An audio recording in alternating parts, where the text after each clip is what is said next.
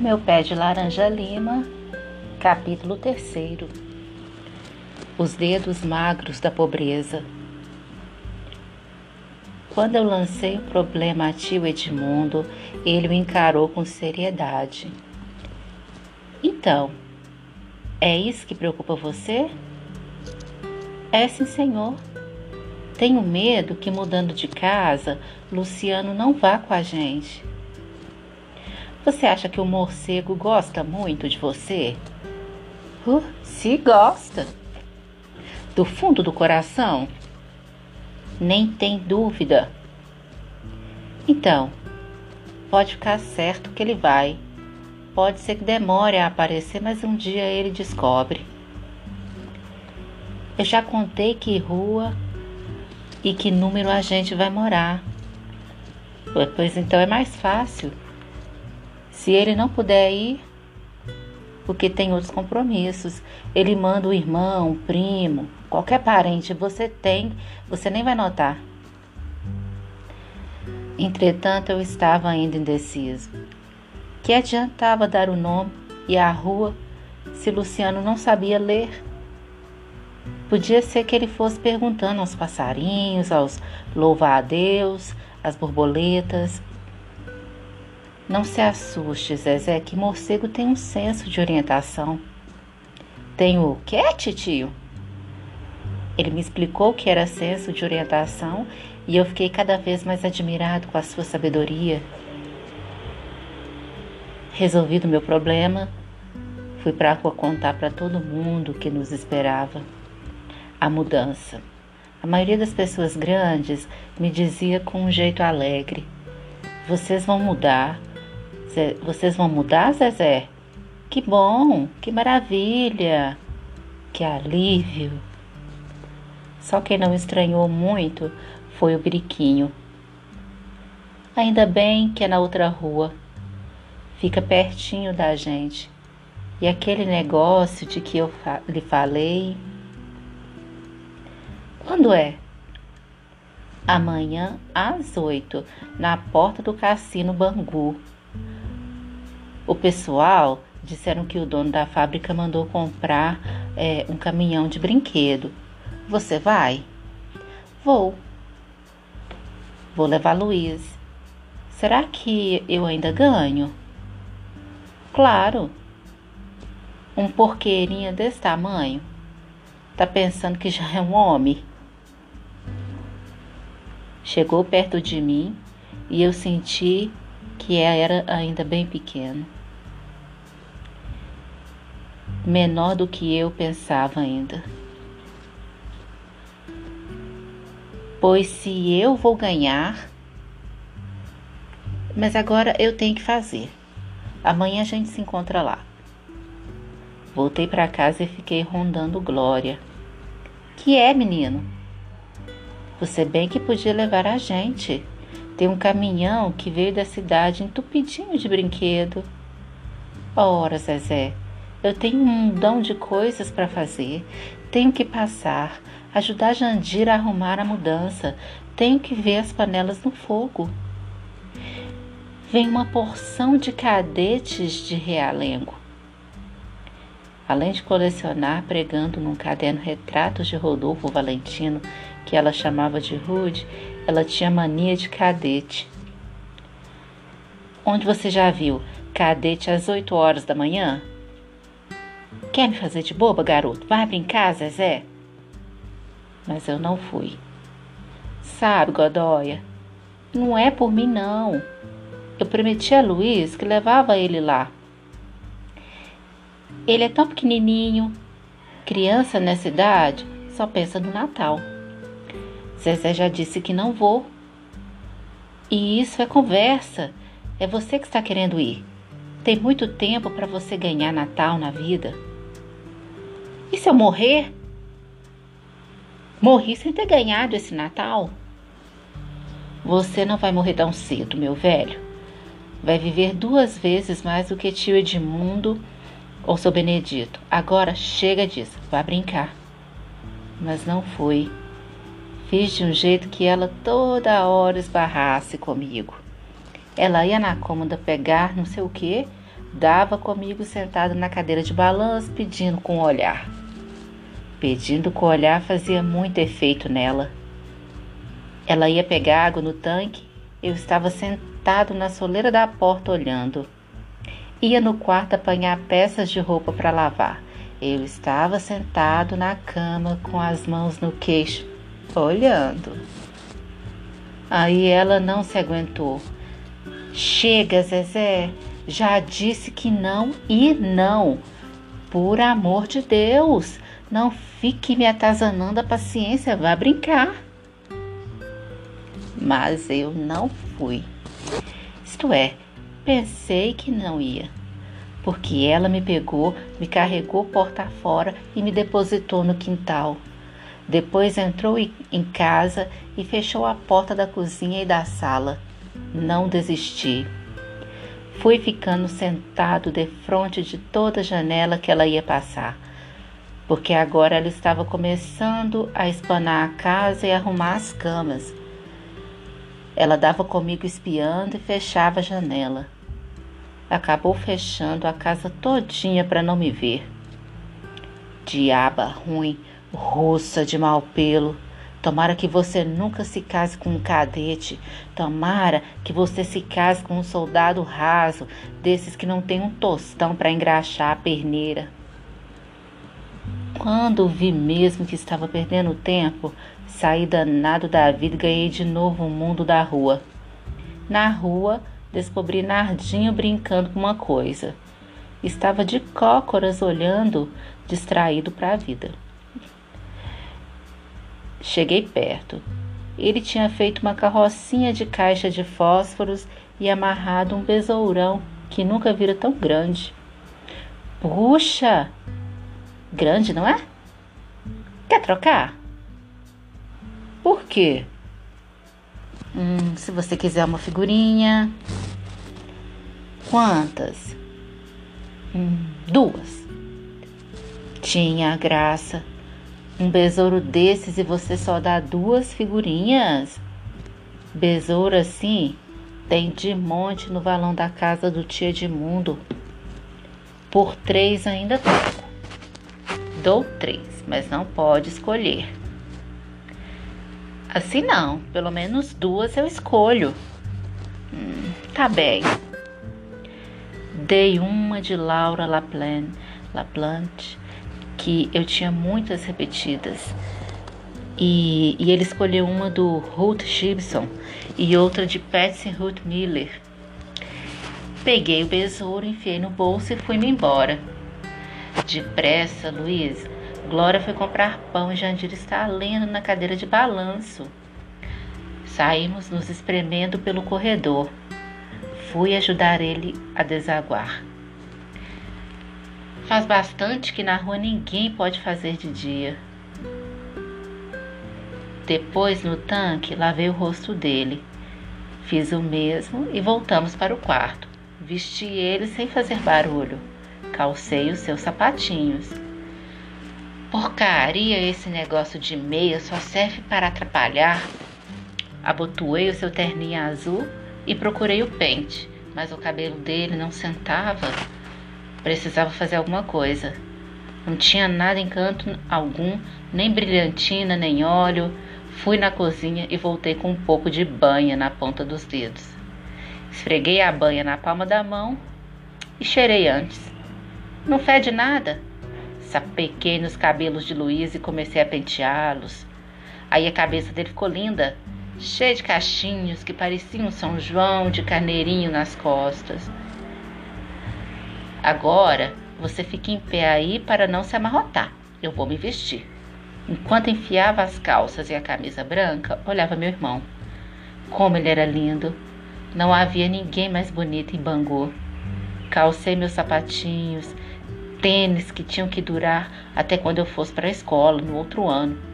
Continuei a olhar Luiz lindo como ele estava e arrumadinho, dava até para confundir com o menino Jesus mais crescidinho.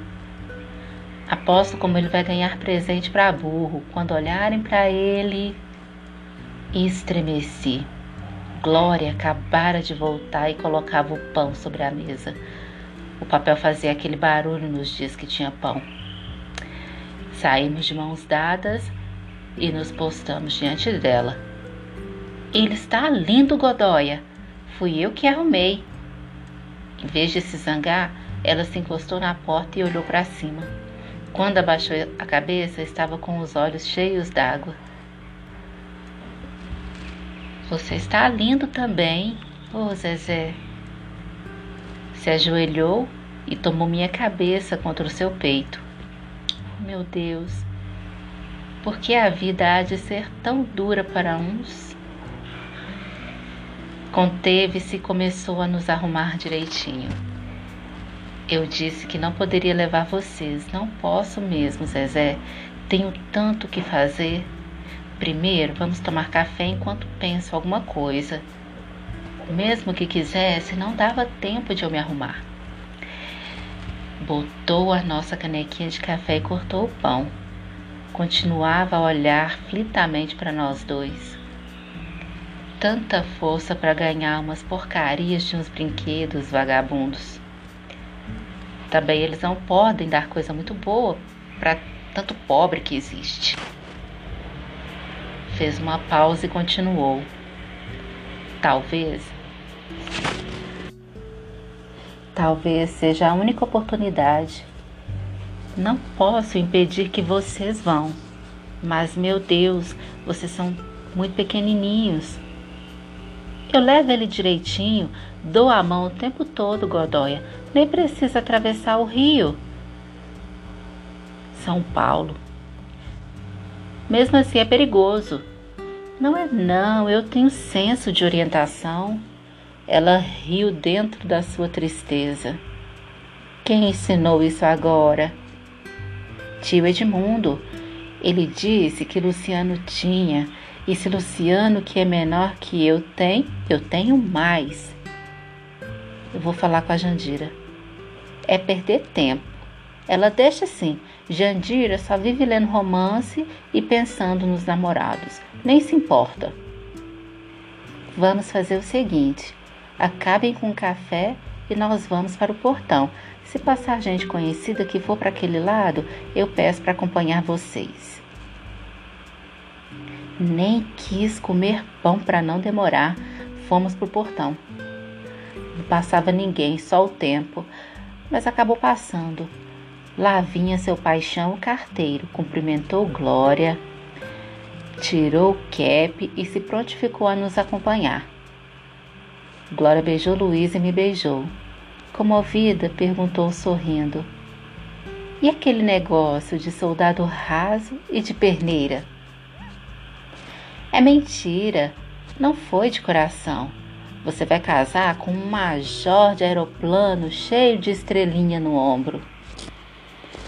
Por que vocês não foram com o Totoca? Totoca disse que não ia lá e que não estava disposto a rebocar bagagem. Saímos. Seu paixão mandava a gente andar na frente e ia entregar carta nas casas. Depois apressava o passo e pegava a gente tornava a repetir a ação seguidamente. Quando chegamos na Rio São Paulo, ele riu e falou: Meus filhos, estou com muita pressa, vocês estão atrasando meu serviço. Agora vocês vão por ali, que não tem perigo algum. Saiu apressado com um maço de cartas e papéis debaixo do braço. Pensei revoltado. Covarde, abandonar duas criancinhas na estrada depois de ter prometido a Glória que levava a gente. Peguei a mãozinha de Luiz com mais força e continuamos a andar. O cansaço começava a se mani manifestar nele. Cada vez diminuía os passos. Vamos, Luiz, está pertinho, tem muito brinquedo. Ele andava um pouco mais depressa e voltava a atrasar. Zezé, estou cansado. Vou carregar você um pedacinho, quer? Ele abriu os braços e o carreguei um pouco. Ai, que ele pesava como chumbo. Quando chegamos na rua do progresso, quem estava bufando era eu. Agora você anda mais um pedacinho. O relógio da igreja bateu oito horas. E agora? Era pra gente estar lá às sete e meia. Mas não faz mal, tem muita gente, vai sobrar brinquedo. Tem um caminhão cheio.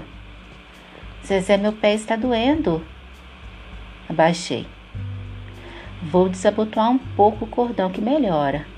Íamos cada vez mais devagar. Parecia que o mercado não chegava nunca. E depois ainda tínhamos que passar a escola pública e virar à direita na rua do Cassino Bangu. O pior era o tempo que voava de propósito. Mortos de cansaço, chegamos lá. Não havia ninguém. Nem parecia que houvera distribuição de brinquedo, mas houvera. Sim, porque a rua estava cheia de papel de seda amarrotado. A areia estava toda colorida de papel rasgado. Meu coração começou a inquietar-se. Chegamos de frente e seu coquinho estava fechando as portas do cassino. Falei afogueado para o porteiro. Seu coquinho já acabou tudo? Tudo, Zezé, vocês vieram muito tarde. Foi uma enchente. Fechou meia porta e sorriu com bondade. Não sobrou nada, nem para os meus sobrinhos. Fechou a porta toda e veio para a rua. Ano que vem vocês precisam vir mais cedo, seus dorminhocos. Não faz mal. Bem que fazia. Estava tão triste e decepcionado que preferia morrer a que tivesse acontecido aquilo. Vamos sentar ali. A gente precisa descansar um pouco. Estou com sede, Zezé. Quando a gente passar no seu Rosenberg, a gente pede um copo d'água. Chega para nós dois. Só então ele descobriu toda a tragédia. Nem falou, olhou para mim fazendo beicinho e com os olhos boiando. Não faz mal, Luiz. Você sabe o meu cavalinho raio de luar? Eu vou pedir a Totoca mudar o cabo dele e dar de Papai Noel para você. Mas ele fungou comprido. Não, não faça isso. Você é o meu rei. Papai disse que batizou você de Luiz porque era o nome de rei. E um rei não pode chorar na rua de frente dos outros, viu? Encostei a cabeça dele no meu peito e fiquei alisando meu cabelo, seu cabelo encaracolado. Quando eu crescer, vou comprar um carro bonito, como o do seu Manuel Valadares. Aquele do português, você se lembra? Aquele que passou pela gente uma vez na estação, quando a gente estava dando adeus para o Mangaratiba?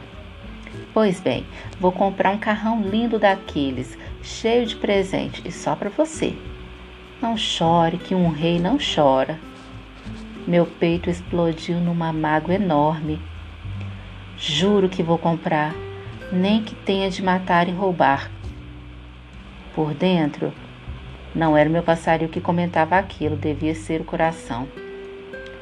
Só assim mesmo, porque o menino Jesus não gosta de mim? Ele gosta até de boi e do burrinho do presépio, mas de mim, não. Ele se vingava porque eu era filhado do diabo, se vingava de mim deixando de dar presente ao meu irmão. Mas Luiz não merecia isso, porque era um anjo.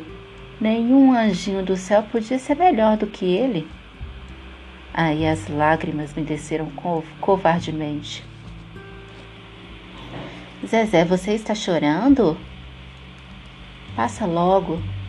Mesmo eu não sou um rei como você, só sou uma coisa que não presta para nada. Um menino muito malvado, bem malvado mesmo. Só isso. Totoca, você tem ido na casa nova? Não, você tem ido?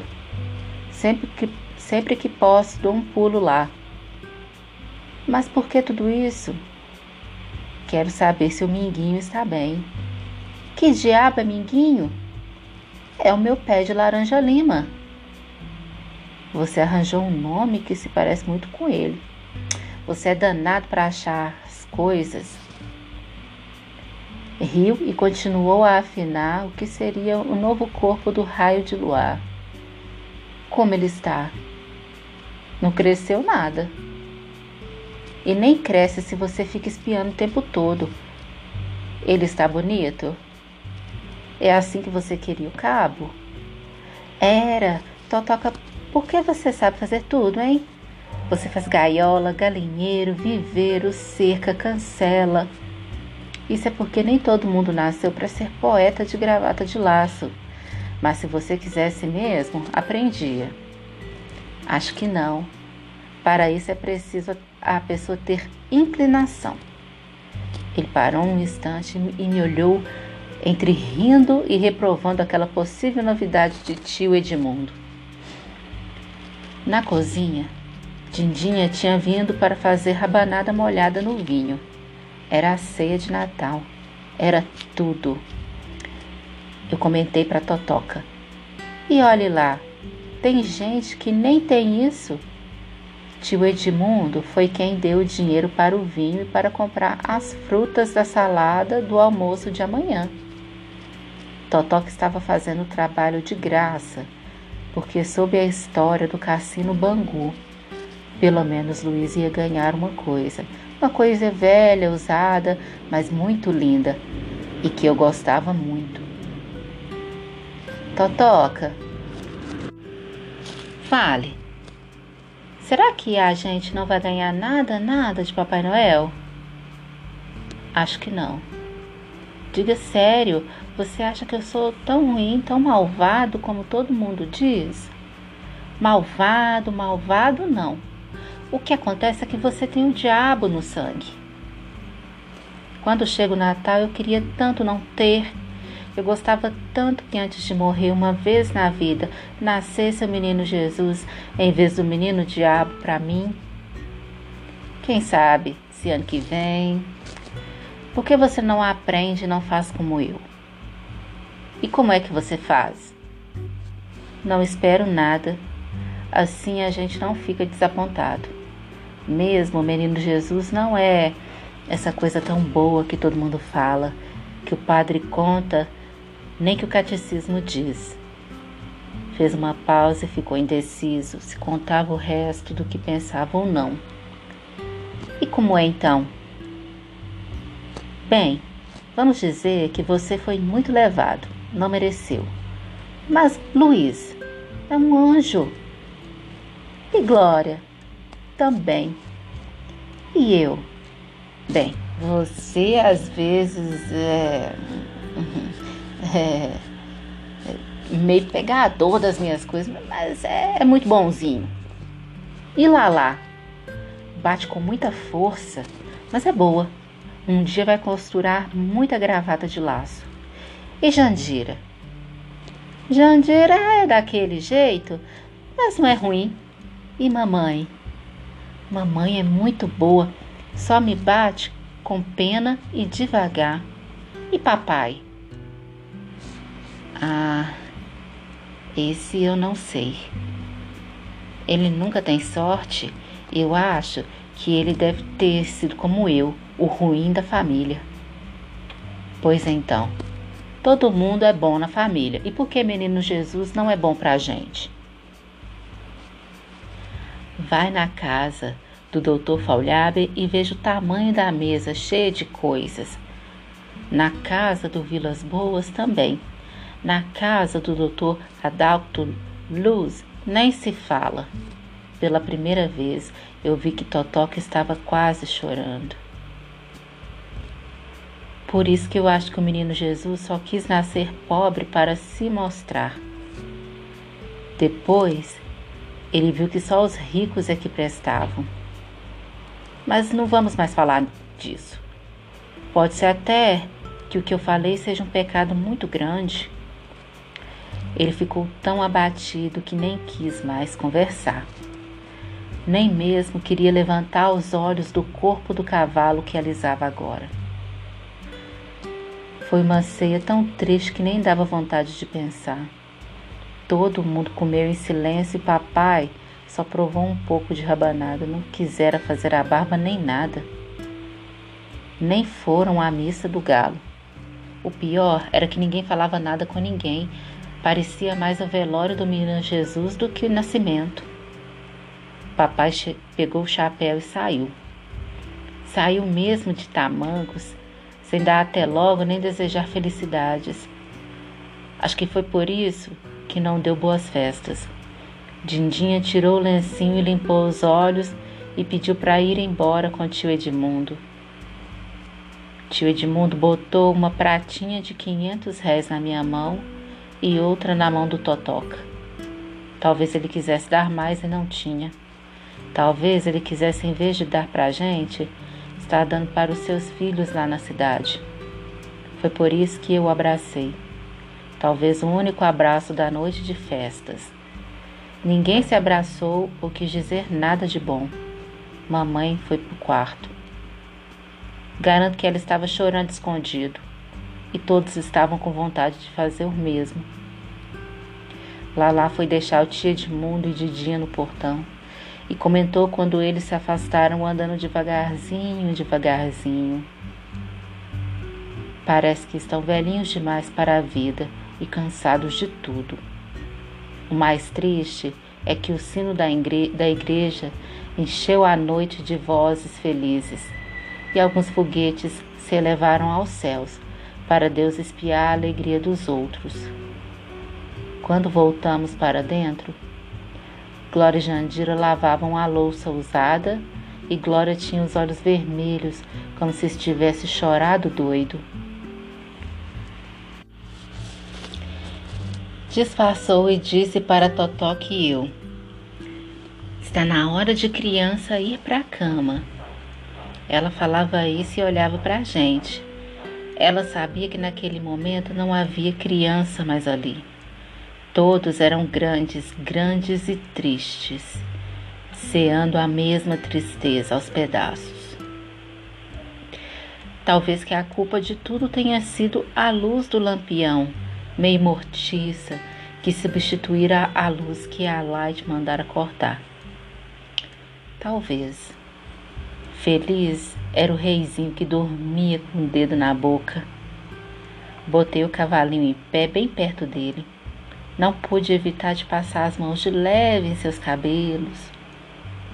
Minha voz era um rio imenso de ternura. Meu pequerrucho. Quando toda a casa estava às escuras, eu perguntei baixinho. Tava boa a rabanada? Não estava, Totoca? Nem sei, não provei. Por quê? Porque com uma coisa entalada no gogó que não passava nada. Vamos dormir. O sono faz a gente esquecer tudo. Eu me levantara e fazia barulho na cama. Onde você vai, Zezé? Vou botar meus tênis do lado de fora da porta. Não ponha, não. É melhor. Vou pôr sim. Quem sabe se não vai acontecer um milagre. Sabe, Totó, que eu queria um presente, um só, mas que fosse uma coisa novinha, só para mim. Ele virou pro outro lado e enfiou a cabeça embaixo do travesseiro. Mal acabei de acordar e chamei Totoca. Vamos ver? Eu digo que tem. Eu não iria ver. Pois eu vou. Abri a porta do quarto os sapatinhos tênis estavam vazios para minha decepção. Totoca aproximou-se limpando os olhos. Não falei. Uma mistura de tudo criou-se na minha alma. Era ódio, revolta e tristeza. Sem poder me conter, exclamei: Como é ruim a gente ter pai pobre! Desviei meus olhos do tênis para uns tamancos que estavam parados à minha frente. Papai estava em pé nos olhando. Seus olhos estavam enormes de tristeza. Parecia que seus olhos tinham crescido tanto, mas crescido tanto, que tomava toda a tela do cinema Bangu. Havia uma mágoa dolorida tão forte nos seus olhos que, se ele quisesse chorar, não ia poder. Ficou um minuto que não acabava mais nos fitando. Depois, em silêncio, passou por nós. Estávamos estatelados, sem poder dizer nada. Ele apanhou o chapéu sobre a cômoda e foi de novo para a rua. Só então Totoca me tocou no braço. Você é ruim, Zezé. Ruim como cobra. É por isso que. Calou-se emocionado. Eu não vi que ele estava ali. Malvado, sem coração. Você sabe que papai está desempregado há muito tempo. Foi por isso que ontem eu não podia engolir, olhando o rosto dele. Um dia você vai ser pai, vai saber o quanto dói uma hora dessas. Por mais eu chorava. Mas eu não vi, Totoca, eu não vi. Sai de perto de mim. Você não presta para nada mesmo. Suma. Tive vontade de sair correndo pela rua e me agarrar chorando às pernas de papai. Dizer que fora muito mal, muito mal mesmo, mas continuava parado, sem saber o que fazer. Precisei me sentar na cama e de lá espiava os sapatinhos tênis no mesmo canto, vazio de tudo, vazio como o meu coração que flutuava sem governo. Por que foi fazer isso, meu Deus? Logo hoje? Por que eu tinha de ser malvado, ainda quando tudo já estava tão triste? Com que cara eu vou olhar para ele na hora do almoço? Nem a salada de frutas vai conseguir descer. E os olhos grandes dele, como tela de cinema, estavam grudados, me olhando. Fechava os olhos e enxergava os olhos grandes, grandes, Bati com o calcanhar na minha caixa de sapato e tive uma ideia. Talvez assim papai me perdoasse toda a maldade. Abri a caixa de to totoca e apanhei emprestado mais uma lata de graxa preta, porque a minha estava no fim. Não falei com ninguém. Saí caminhando triste pela rua sem sentir o peso da caixinha. Parecia que eu estava caminhando sobre os olhos dele doendo dentro dos olhos dele. Era muito cedo e todo mundo devia estar dormindo por causa da missa e da ceia. A rua estava cheia de crianças exibindo e comparando os brinquedos. Aquilo me bateu mais. Todos eram meninos bons. Nenhuma daquelas crianças nunca faria o que eu fiz. Parei perto do miséria e fome esperando encontrar um freguês. O botequim estava aberto até nesse dia. Não era à toa que tinha posto aquele apelido nele. Vinha gente de pijama, de chinelos, de tamanco, mas sapato mesmo nenhum. Não tomara nem café e não sentia nenhuma fome. Minha dor era muito maior que qualquer fome. Andei até a Rua do Progresso, rodei o mercado, sentei na calçada da padaria de seu Rosenberg e nada. As horas foram se ligando às horas e eu não conseguia nada, mas tinha que conseguir, tinha. O calor aumentou e a correia da caixa doía no meu ombro, sendo preciso trocar caixa de posição. Senti sede e fui beber na biquinha do mercado. Sentei no degrau da porta da escola pública que breve deveria me receber. Botei a caixa no chão e desanimei. Encostei a cabeça nos joelhos como um boneco e fiquei sem vontade de nada. Depois escondi o rosto entre os joelhos, cobrindo com os braços. Era melhor morrer do que voltar para casa sem o que pretendia. Um pé bateu na minha caixa e uma voz conhecida e amiga me chamou. Ei, seu engraxate, quem dorme não ganha dinheiro. Suspendi o rosto sem acreditar. Era seu Coquinho, o porteiro do cassino. Colocou um pé e eu primeiro passei o pano, depois molhei o sapato e enxuguei. Depois é que comecei a passar a graxa com cuidado senhor pode, por favor, levantar um pouco a calça? Ele obedeceu ao pedido. Engraxando hoje, Zezé? Nunca precisei como hoje. E o Natal como foi? Foi regular. Bati com a escova na caixa e ele trocou de pé. Repeti a manobra e comecei então a lustrar. Quando acabei, bati na caixa e ele retirou o pé. Quanto, Zezé? Duzentos réis. Por que só duzentos réis? Todos cobram quatrocentos.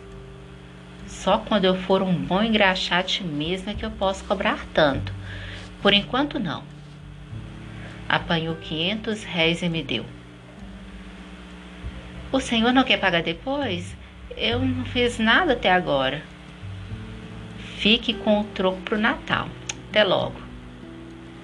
Boas festas, seu pouquinho. Talvez ele tivesse vindo engraxar por causa do que acontecera três dias antes. O dinheiro no bolso me deu um certo ânimo que não durou muito já passava de duas horas da tarde. Gente trançava pelas ruas e nada. Ninguém nem para tirar o pó e soltar um tostão. Fiquei perto de um poste do Rio São Paulo e soltava de vez em quando a minha voz fina. Graxa, freguês! Graxa, patrão! Graxa para ajudar o Natal dos pobres. Um carro de rico passou perto, parou perto. Eu aproveitei para gritar sem esperança alguma. Mamãozinha, doutor, só para ajudar o Natal dos pobres? A senhora bem vestida e os meninos atrás no carro ficaram me espiando, espiando. A senhora se comoveu. Coitadinho, tão pequeno e tão pobrezinho, dê alguma coisa a ele, Arthur. Mas o homem me analisou, desconfiado. Ser malandrinho e dos vivos, ele está se aproveitando do tamanho e do dia. Mesmo assim, eu vou dar. Vem cá, menininho. Abriu a bolsa e esticou a mão pela janela. Não, senhora, obrigada. Eu não estou mentindo, não. Só quem precisa muito trabalhar num dia de Natal. Sou quem precisa muito trabalhar num dia de Natal. Apanhei a caixa, coloquei no ombro e fui andando devagar. Hoje não tinha nem mais força de ter raiva. Mas a porta do, do carro abriu-se e um menininho desatou a correr para perto de mim. Tome, garoto. Mamãe mandou dizer que ela não acredita que você seja mentiroso, não. Voltou mais 500 réis no meu bolso e nem esperou que agradecesse. Só ouvi o ronco do motor se afastando. Quatro horas já tinham passado e eu continuava com os olhos de papai me martirizando. Fui procurando o caminho de volta. Dez tostões não davam. Em todo caso, podia ser que o miséria e fome me fizesse mais barato ou me permitisse pagar o resto outro dia. Num canto de uma cerca, uma coisa me chamou a atenção. Era uma meia preta e furada de mulher. Abaixei e apanhei. Rodei ela na mão e ela ficou fininha. Guardei a meia na caixa pensando: dá uma bela cobra. Mas briguei comigo mesmo. Outro dia, hoje de jeito nenhum. Cheguei perto da casa dos Vilas Boas. A casa tinha um jardim grande e o jardim era todo cimentado. Serginho rodava entre os canteiros numa bela bicicleta. Botei o rosto na grade espiando. Era toda vermelha e com pedaços e riscos amarelos e azuis. O metal alumiava de brilhante. Serginho viu e ficou se exibindo para mim. Corria, fazia curvas, dava freada, chegava a chiar. Então se aproximou de mim. Gostou? É a bicicleta mais linda do mundo. Venha para perto do portão que você ainda vê melhor. Serginho era da idade da mesma aula que Totoca. Fiquei com vergonha dos meus pés descalços porque ele calçava uns sapatos de verniz, usava meia branca e ligas de elástico vermelho. O brilho do sapato refletia tudo. Até os olhos de papai começaram a me olhar no brilho. Engoli em seco. Que foi, Zezé? Você está esquisito? Nada. De perto ela é mais bonita. Você ganhou de Natal? Ganhei. Ele desceu da bicicleta para conversar melhor e abriu o portão. Ganhei foi coisa, uma vitrola, três ternos, um monte de livros de histórias, caixa de lápis de cor das grandes, uma caixa com todos os jogos, um avião que mexe a hélice, dois barcos com vela branca. Abaixei a cabeça e me lembrei do menino Jesus que só gostava de gente rica, como Totoca falara. Que foi, Zezé? Nada. E você ganhou muita coisa? Balancei a cabeça negativamente sem poder responder. Mas nada? Nada mesmo?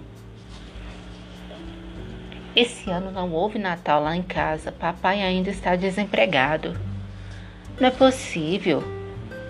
Vocês nem tiveram castanhas, avelãs, nem vinho? Só rabanada que Didinha fez e café. Serginho ficou pensativo. Zezé, se eu convidar, você aceita? Estava adivinhando o que era, mas mesmo sem ter comido nada, não tinha vontade. Vamos lá dentro, mamãe, faz um prato para você, tem tanta coisa, tanto doce. Não me arriscava. Tinha sido muito judiado nesses dias. Por mais de uma vez já tinha escutado. Já não lhe disse para não trazer moleque de rua para dentro de casa? Não, muito obrigada. Está bem. E se eu pedir à mamãe para fazer um pacote de castanhas e coisas para você levar para seu irmãozinho, você leva? Também não posso, tenho que acabar de trabalhar. Serginho só então descobriu a minha caixinha de engraxar onde me sentara. Mas ninguém engraxa no Natal? Eu passei o dia e só consegui ganhar dez tostões. E assim mesmo cinco deram de esmola. Tenho que ganhar ainda dois tostões. Pra que, Zezé? Não vou contar, mas preciso muito mesmo. Ele sorriu e teve uma ideia generosa. Quer engraxar o meu? Eu lhe dou dez tostões. Também não posso, eu não cobro dos meus amigos. E se eu lhe der, isto é, se eu lhe emprestar os duzentos réis, posso demorar a pagar? Como você quiser. Pode até me pagar depois em bola de gude. Assim sim. Ele meteu a mão no bolso e me deu um níquel. Não se incomode que eu ganhei muito dinheiro, estou com o cofre cheinho. Passei a mão na roda da bicicleta. Ela é linda mesmo. Quando você crescer e souber andar, eu deixo dar uma volta, tá? Tá. Saí em desembalada correria para a venda do miséria e fome, chacoalhando a caixa de engraxate. Entrei de furacão com medo que ele já fosse fechar. O senhor tem ainda daquele cigarro caro? Ele apanhou duas carteiras quando viu o dinheiro na palma da minha mão. Isso não é para você, é, Zezé? Uma voz por trás falou. Que ideia! Um pequeno desse tamanho? Sem se virar, ele contestou: Por que você não conhece esse freguês? Esse danado é capaz de tudo. É para papai. Senti uma felicidade enorme rolando as carteiras na palma da mão. Essa ou essa? Você é quem sabe. Passei o dia trabalhando para comprar esse presente de Natal para papai. Verdade, Zezé? E, e o que ele te deu? Nada, coitado. Ele ainda está desempregado, o senhor sabe. Ele ficou emocionado e ninguém falou no bar. Qual o senhor gostava mais se fosse o senhor? As duas são lindas e qualquer papai gostaria de receber um presente desse. Senhor, me embrulha essa, por favor. Ele embrulhou, mas estava meio esquisito quando me deu o pacotinho. Parecia querer dizer uma coisa e não conseguia. Dei o dinheiro e sorri. Obrigado, Zezé. Boas festas para o senhor. Corri de novo até em casa. A noite tinha chegado também. Havia a luz acesa do lampião apenas na cozinha. Todos tinham saído. mas papai estava sentado na mesa olhando o vazio da parede. Apoiava o rosto na palma da mão e o cotovelo na mesa. Papai, o que é, meu filho? Não havia rancor nenhum em sua voz. Onde você andou o dia todo? Mostrei a caixa de engraxar. Coloquei a caixa no chão e meti a mão no bolso, tirando o pacotinho. Veja, papai, comprei uma coisa linda para o senhor. Ele sorriu, compreendendo o quanto custara aquilo. O senhor gosta? Era a mais bonita. Ele abriu a carteira e cheirou o fumo sorrindo, mas não conseguia dizer nada. Fumei um papai. Fui até o fogão apanhar um fósforo. Risquei um e aproximei do cigarro em sua boca. Me, af me afastei para assistir a sua primeira tragada. E foi me dando uma coisa. Joguei o fósforo apagado no chão e senti que estava estourando, rebentando todo por dentro, rebentando aquela dor tão grande que passara o dia ameaçando. Olhei papai, o rosto barbado, seus olhos. Só pude falar: Papai, papai. E a voz foi sendo consumida pelas lágrimas e soluços. Ele abriu os braços e estreitou-me ternamente. Não chore, meu filho. Você vai ter muito que chorar pela, essa, pela vida se continuar um menino assim tão emotivo. Eu não queria papai, eu não queria dizer aquilo. Eu sei, eu sei. Não fique zangado, porque no fundo você tinha razão. Me embalou um pouco mais. Depois levantou meu rosto e enxugou com um pano de prato que estava jogado perto. Assim é melhor. Suspendi as mãos e alisei o seu rosto.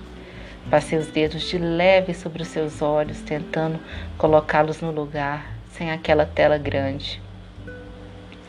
Tinha medo que, se não fizesse, aqueles olhos iriam me seguir a vida inteira. Vamos acabar o meu cigarro.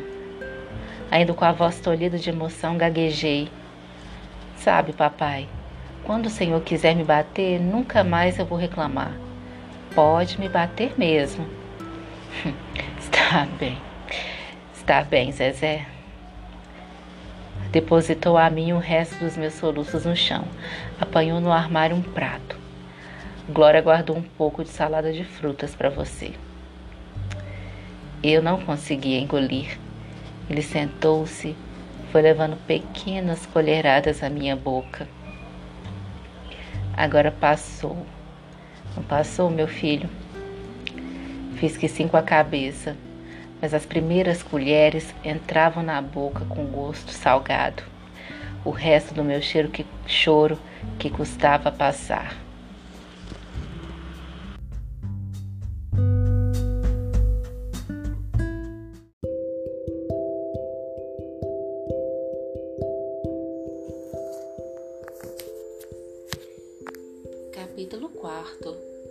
Passarinho, a escola e a flor?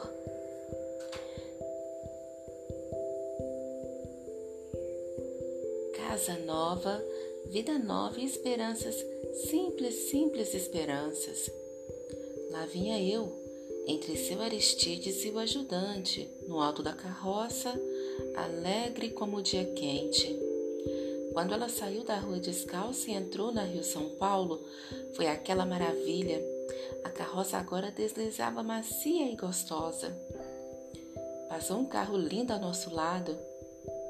Lá vai o carro do português Manuel Valadares. Quando íamos atravessando a esquina da Rua dos Açudes, um apito ao longe encheu a manhã. Olhe, seu Aristides, lá vai o Mangaratiba. Sabe tudo você, não? Conheço o grito dele só as patas dos cavalos fazendo toque-toque na estrada.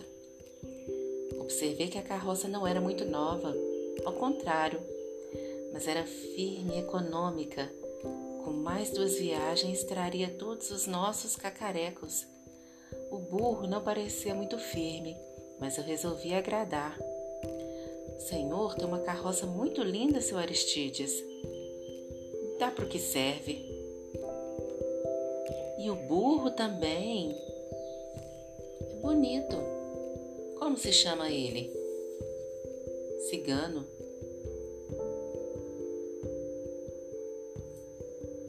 Ele não queria muita conversa. Hoje é um dia feliz para mim. A primeira vez que eu ando de carroça. Encontrei o carro do português e escutei Mangaratiba. Silêncio. Nada. Seu Aristides, o Mangaratiba é o trem mais importante do Brasil? Não, é o mais importante dessa linha. Não adiantava mesmo.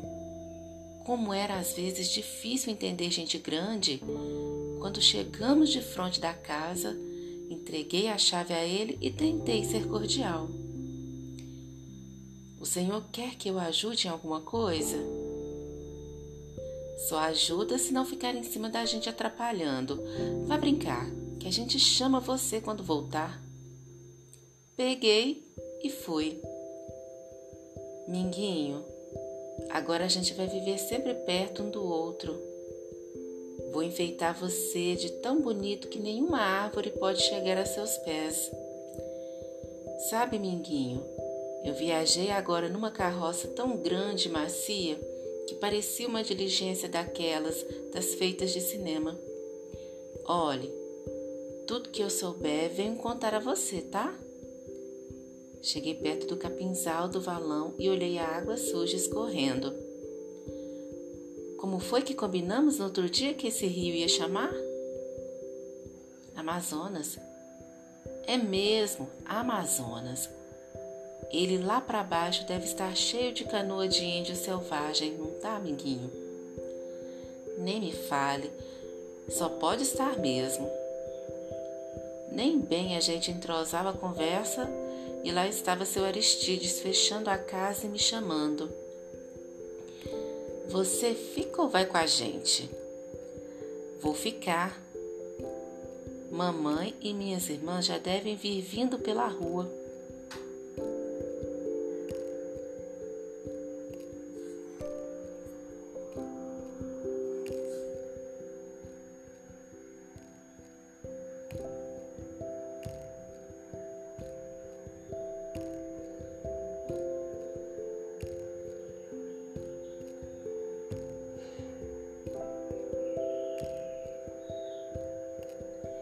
E fiquei estudando cada coisa de cada canto.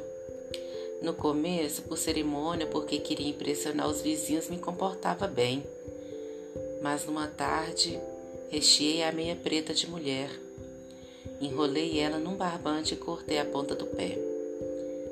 Depois, onde tinha sido o pé, peguei uma linha bem comprida de papagaio e amarrei. De longe, puxando devagarzinho, parecia uma cobra, e no escuro ela ia fazer sucesso. De noite todo mundo tratava de sua vida. Parecia que a casa nova mudara o espírito de todos. Havia uma alegria na família que não se via há muito tempo. Fiquei quietinho no portão esperando. A rua vivia da pouca iluminação dos postes e as cercas de altos crótons criavam sombras pelos cantos. Devia ter gente fazendo serão na fábrica e o serão não ia além das oito horas. Dificilmente passava das nove. Pensei na fábrica um momento. Não gostava dela. O seu apito triste de manhã tornava-se mais feio às cinco horas. A fábrica era um dragão que todo dia comia gente e de noite vomitava o pessoal muito cansado. Não gostava ainda porque Mr. Scottfield fizera aquilo com papai. Pronto, lá vinha uma mulher. Trazia uma sombrinha debaixo do braço e uma bolsa pendurada na mão. Dava até para ouvir o barulho do tamanco batendo saltos na rua. Corria a me esconder no portão e experimentei o puxador da cobra. Ela obedeceu. Estava perfeita Então eu me escondi bem escondidinho atrás da sombra da cerca e fiquei com o puxador entre os dedos. O tamanco vinha perto, vinha perto, mais perto ainda, Zuket. Comecei a puxar a linha da cobra. Ela deslizou devagar no meio da rua. Só que eu não esperava aquilo. A mulher deu um grito tão grande que acordou a rua. Jogou a bolsa e a sobrinha para o alto e apertou a barriga sem deixar de berrar. Socorro, socorro! Uma cobra, minha gente, me acudam! As portas se abriram e eu soltei tudo. Disparei pelo lado da casa, entrei na cozinha. Destampei depressa o cesto de roupa suja e me meti dentro, cobrindo o cesto com a tampa. Meu coração batia assustado e continuava ouvindo os gritos da mulher. Ai meu Deus, que eu vou perder o meu filho de seis meses. Aí eu já não fiquei só arrepiado, comecei a tremer. Os vizinhos levaram ela para dentro e os soluços e as queixas continuavam. Não me aguento, não me aguento. E logo cobra que eu tenho pavor. Tome um pouco de água de flor de laranjeira. Acalma. Fique calma, porque os homens vão atrás da cobra com pedaços de pau, machado e um lampião para alumiar. Que confusão danada por causa de uma cobrinha de pano. Mas o pior é que o povo lá de casa também tinha ido espiar. Jandira, mamãe e Lalá. Mas não é cobra, minha gente, é uma meia velha de mulher. No meu medo, esqueci de retirar a cobra. Estava frito. Atrás da cobra tinha a linha e a linha vinha de dentro do quintal. Três vozes conhecidas falaram ao mesmo tempo. Foi ele. A caçada agora não era da cobra. Olharam debaixo das camas, nada. Passaram perto de mim e eu nem respirava. Foram do lado de fora espiar na casinha. Jandira teve uma ideia. Eu acho que já sei. Levantou a tampa do cesto e eu fui erguido pelas orelhas até a sala de jantar. Mamãe me bateu duro dessa vez. O chinelo cantou e eu tive mesmo que berrar para diminuir a dor e ela parar de me bater. Pestezinha, você não sabe como é duro carregar um filho de seis meses na barriga? Lala comentou irônica. Estava demorando muito ele estrear a rua. Agora para a cama, seu danado. Saí coçando a bunda e me deitei de bruços. Sorte foi papai ter ido jogar manilha. Fiquei no escuro engolindo o resto do choro e achando que a cama era a coisa melhor para sarar uma surra. Levantei cedo no dia seguinte. Tinha duas coisas muito importantes para fazer. Primeiro, dar uma espiada como quem não quer. Se a cobra estivesse ainda por lá, apanhava ela e escondia dentro da camisa. Eu ainda podia usar ela em outro lugar, mas não estava. Ia ser duro encontrar outra meia que ficasse tão cobra como aquela. Virei as costas e fui andando para a casa de Dindinha. Precisava falar com o tio Edmundo Entrei lá sabendo que ainda era cedo para sua vida de aposentado. Portanto, ele não tinha saído para jogar no bicho, fazer a fezinha, como dizia, e comprar os jornais. De fato, ele estava na sala fazendo uma paciência nova. A benção, titio. Não respondeu. Estava fingindo de surdo. Lá em casa, Todo mundo dizia que ele gostava de fazer assim, quando não interessava a conversa. Comigo não tinha disso, não. Aliás, como eu gostava da palavra aliás. Comigo, nunca ele era muito surdo mesmo.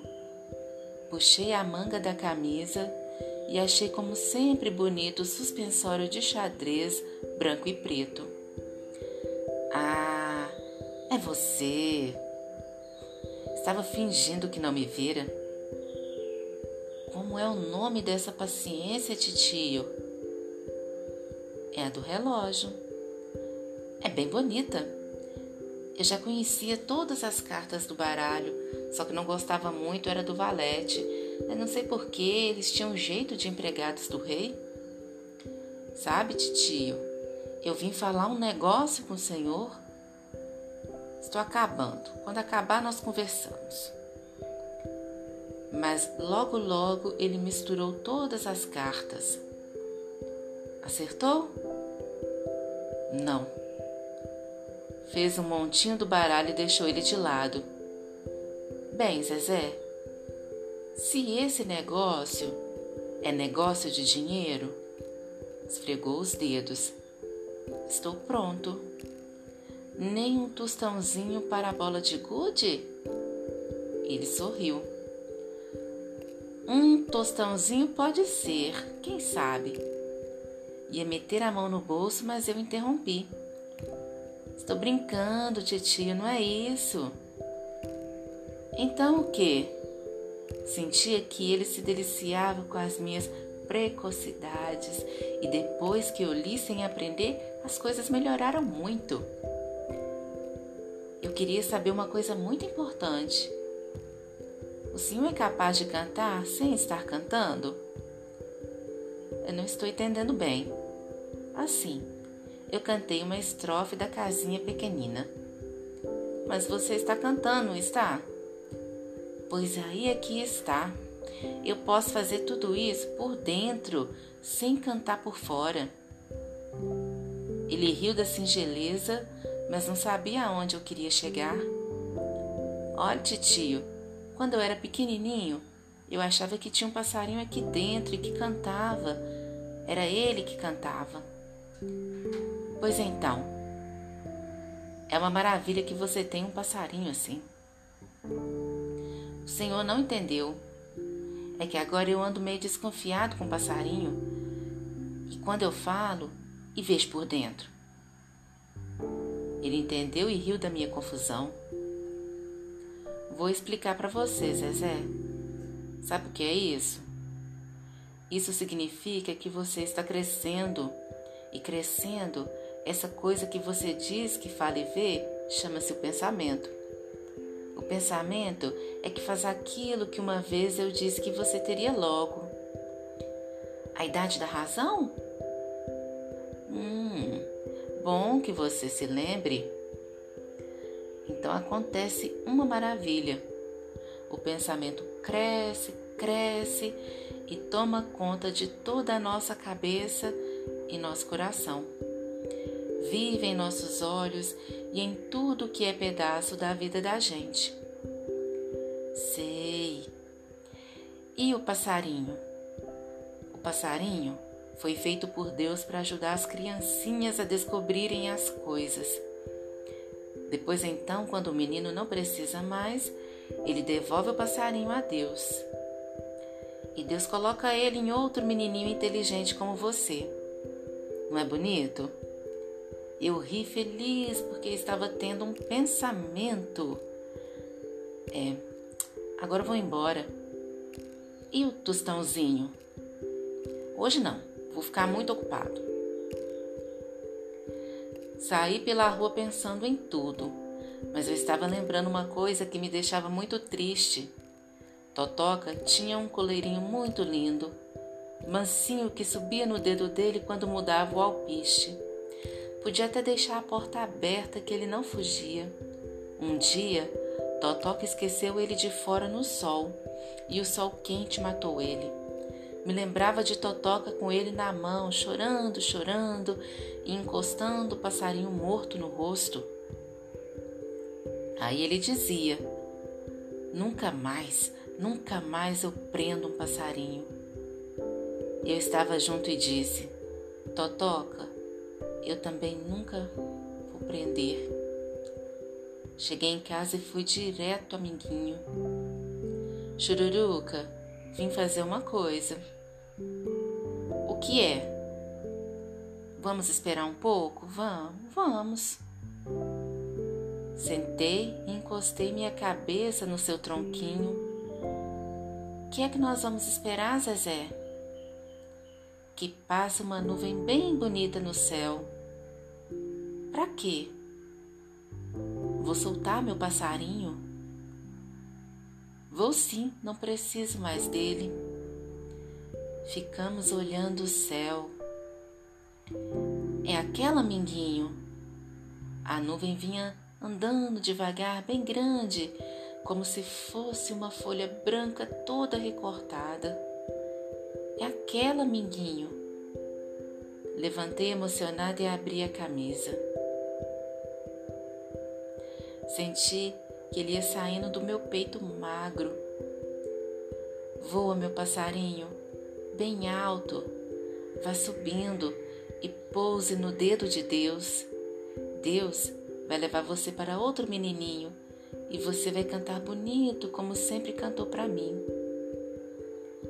Adeus, meu passarinho lindo.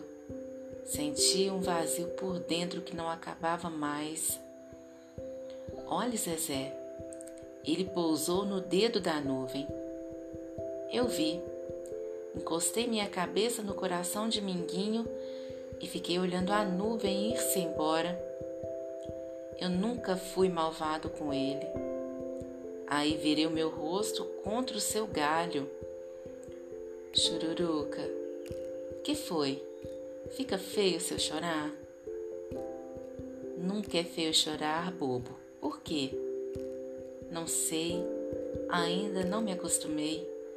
Parece que aqui dentro a minha gaiola ficou vazia demais. Glória me chamara muito cedo. Deixe ver as unhas. Mostrei as mãos e ela aprovou. Agora as orelhas. E Zezé. Me levou no tanque, molhou um pano com sabão e foi esfregando a minha sujeira. Nunca vi uma pessoa dizer que é um guerreiro pinagé e viver sempre sujinho. Vá se calçando que eu procuro uma roupinha decente para você. Foi na minha gaveta e remexeu e remexeu mais, e quanto mais remexia, menos achava. Todas as minhas calcinhas ou eram furadas, rasgadas, remendadas ou serzidas. Não precisava nem contar para ninguém. Só vendo essa gaveta a pessoa descobriu o menino terrível que você é. Vista esta, está menos ruim. e fomos nós embora para a descoberta maravilhosa que eu ia fazer. Chegamos perto da escola e uma porção de gente levava menino pela mão para matricular. Não vá fazer papel triste nem esquecer de nada, Zezé. Ficamos sentados numa sala cheia de meninos e todos espiavam uns para os outros, até que veio a nossa vez e entramos na sala da diretora. Seu irmãozinho? Sim, senhora. Mamãe não pôde vir porque trabalha na cidade. Ela me olhou bastante os olhos dela ficavam grandes e pretos porque os óculos eram muito grossos. Gozado é que ela tinha bigode de homem, por isso é que ela devia ser diretora. Ele não é muito pequenininho? É franzino para a idade, mas já sabe ler. Que idade você tem, menino? Dia 26 de fevereiro fiz seis anos, sim, senhora. Muito bem. Vamos fazer a ficha. Primeira filiação. Glória deu o nome de papai. Quando chegou o nome de mamãe, ela falou só: Stefânia de Vasconcelos. Eu não aguentei e soltei a minha correção. Stefânia Pinagé de Vasconcelos. Como é? Glória ficou meio corada. É Pinagé. Mamãe é filha de índios. Fiquei todo orgulhoso porque eu devia ser o único que tinha nome de índio naquela escola. Depois Glória assinou um papel e ficou parada indecisa. Mais alguma coisa, moça? Eu queria saber a respeito dos uniformes. A senhora sabe, papai está desempregado e fomos, somos bastante pobres. E aquilo foi comprovado quando ela mandou que eu desse uma volta para ver o meu tamanho e número e acabou vendo os meus remendos. Escreveu um número no papel e mandou a gente lá dentro procurar Dona Eulália. Dona Eulália também se admirou com meu tamanho e o menor número que tinha. Me fazia parecer um pinto calçudo. O único é esse, mas está grande. Que menino miudinho. Eu levo em curto. Saí todo contente com dois uniformes de presente. Imagine a cara de Minguinho quando me visse de roupa nova e de aluno. Com o passar dos dias, eu contava tudo para ele. Como era, como não era. Toca um sino grande, mas não é grande assim como o da igreja. Você sabe, não? Todo mundo entra no pátio grande e procura o lugar que tem a professora. Bem aí ela faz a gente fazer fila de quatro e vai tudo que nem carneirinho para dentro da sala de aula. A gente se senta numa carteira que tem uma tampa que abre e fecha e guarda tudo. Tudo dentro. Vou ter que aprender uma porção de hino, porque a professora disse que para ser bom brasileiro e patriota a gente tinha que saber o hino da nossa terra. Quando aprender, eu canto, viu, Minguinho? E vieram as novidades, as brigas, as descobertas de um mundo onde tudo era novo. Menina, onde é que você vai com essa flor? Ela era limpinha trazia na mão o livro e o caderno encapados. Usava duas trancinhas. Levo para minha professora. Por quê? Porque ela gosta e toda aluna aplicada leva uma flor para a professora. Menino também pode levar? É gostando da professora, pode. Ah, é? Ninguém tinha levado uma flor sequer para minha professora, Dona Cecília Paim. Devia ser porque ela era feia. Se ela não tivesse uma pintinha no olho, não era tão feia mas era a única que dava um tostão para comprar sonho recheado no doceiro de vez em quando, quando chegava o recreio.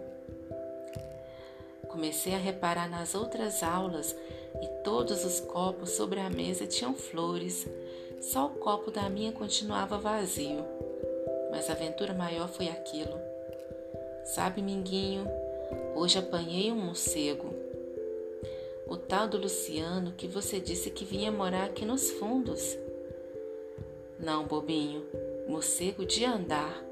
A gente pega os carros que passam bem devagar perto da escola e gruda no pneu que tem atrás e vai viajando que é uma beleza. Quando chega na esquina que ele vai entrar, na paradinha para ver se vem outro carro, a gente pula mas pula com cuidado, porque se saltar na velocidade achatada, a bunda no chão e rela os braços. E ficava tagarelando tudo o que acontecia na aula e no recreio para ele. Só vendo como ele ficou inchado de orgulho quando contei que na aula de leitura, Dona Cecília Paim disse que eu era quem melhor lia, o melhor leitureiro.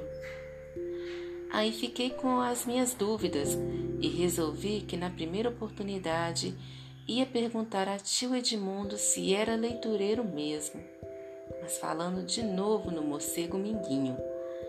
Para você ter uma ideia de como é, é quase tão bom como andar a cavalo em você. Mas comigo você não corre perigo. Não corre, é? E quando você galopa, nem louco pelas campinas do oeste quando a gente vai caçar bição e búfalos. Esqueceu? Ele teve que concordar porque nunca sabia discutir comigo. Ele teve que concordar porque nunca sabia discutir comigo e ganhar. Mas tem um, Minguinho. tem um que ninguém teve coragem de pegar. Sabe qual é? Aquele carrão do português Manuel Valadares. Você já viu o nome mais feio do que esse? Manuel Valadares. É, sim, mas eu estou pensando uma coisa. Pensa que não sei o que você está pensando? Sei sim, mas por enquanto não. Deixa eu treinar mais, que eu me arrisco. E os dias foram se passando naquela alegria toda. Uma manhã apareci com uma flor para minha professora. Ela ficou muito emocionada e disse que eu era um cavalheiro. Sabe o que é, Minguinho? Cavalheiro é uma pessoa muito bem educada, parecida com um príncipe. E todos os dias fui tomando gosto pelas aulas e me aplicando cada vez mais. Nunca vieram uma queixa contra mim de lá. Glória dizia que eu deixava o meu diabinho guardado na gaveta e virava outro menino. Você acha que eu viro minguinho? Parece que acho. É assim, pois eu ia lhe contar um segredo e não conto. Saí emburrado com ele, mas ele nem ligou muito porque sabia que a minha zanga não durava nada. O segredo ia acontecer de noite e meu coração quase saía do peito de ansiedade. Custou a fábrica apitar e povo passar. Os dias de verão demoravam a carregar noite. Até a hora da comida não chegava. Fiquei no portão vendo as coisas sem ideia de cobra nem nada. Fiquei sentadinho esperando mamãe. Até Jandir estranhou e perguntou se eu estava com dor de barriga por ter comido fruta verde. O vulto de mamãe apareceu na esquina. Era ela.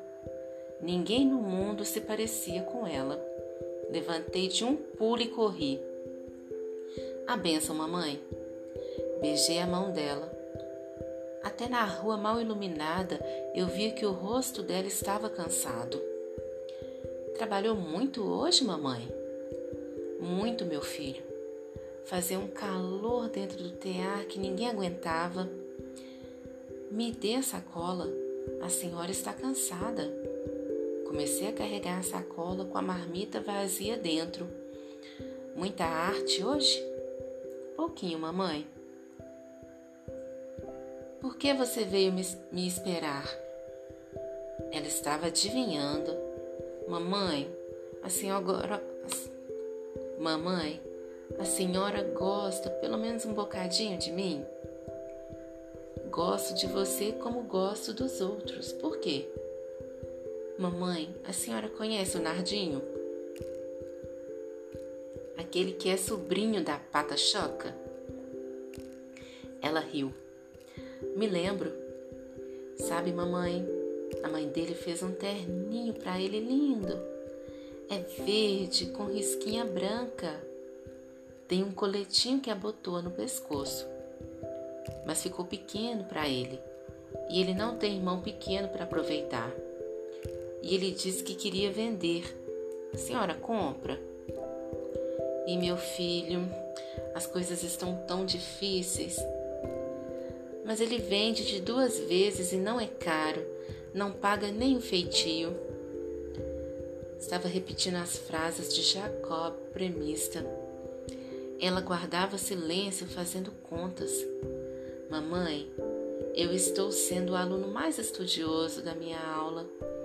A professora diz que vou ganhar distinção. Compre, mamãe.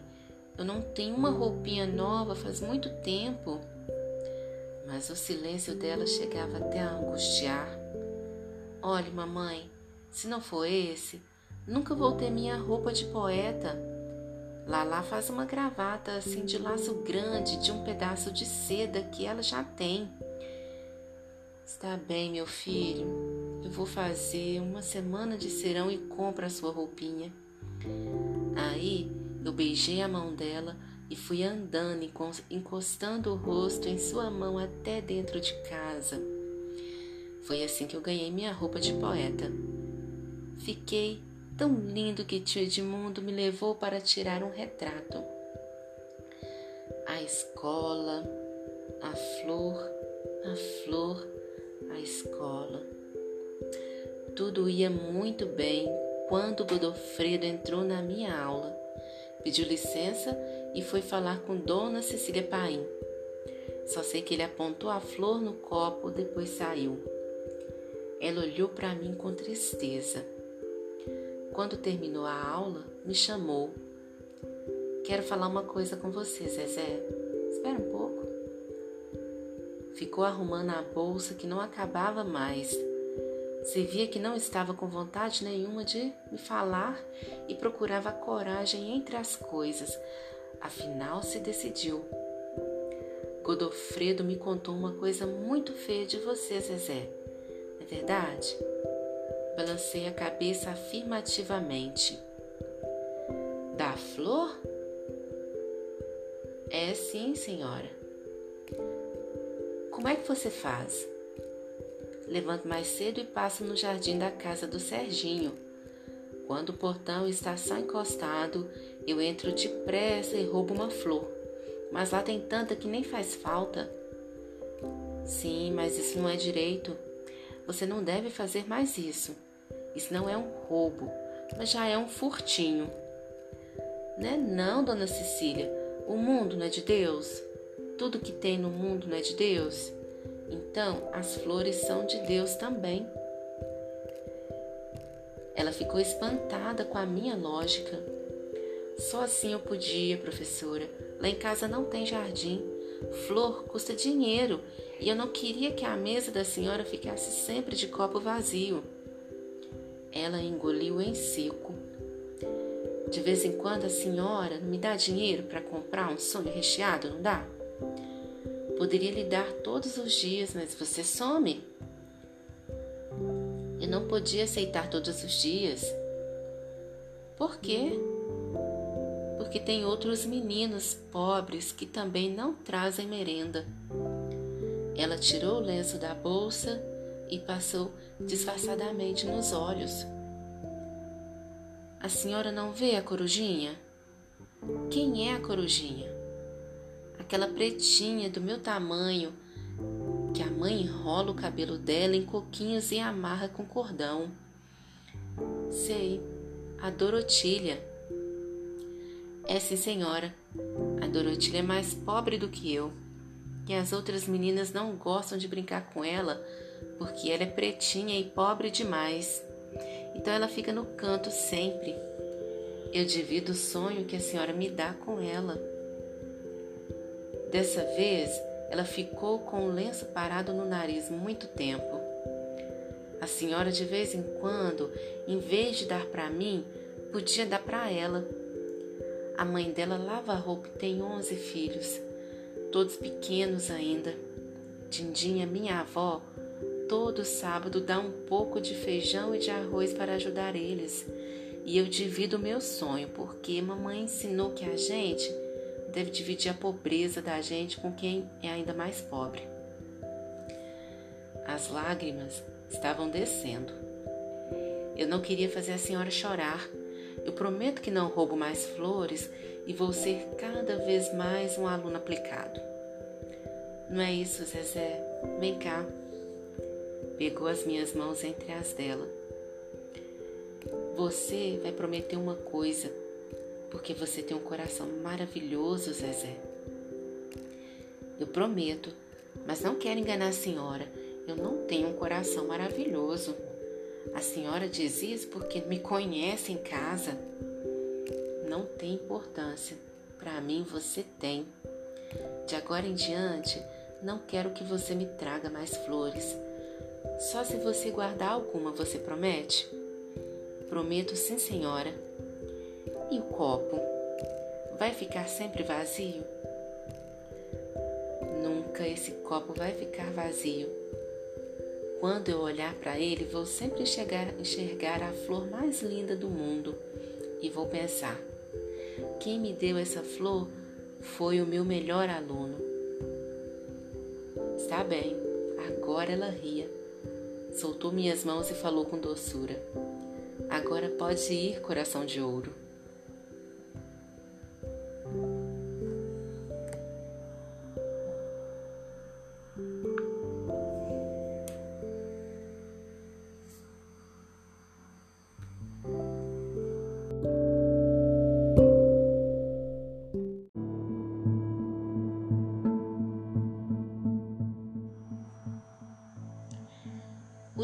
Capítulo da primeira parte.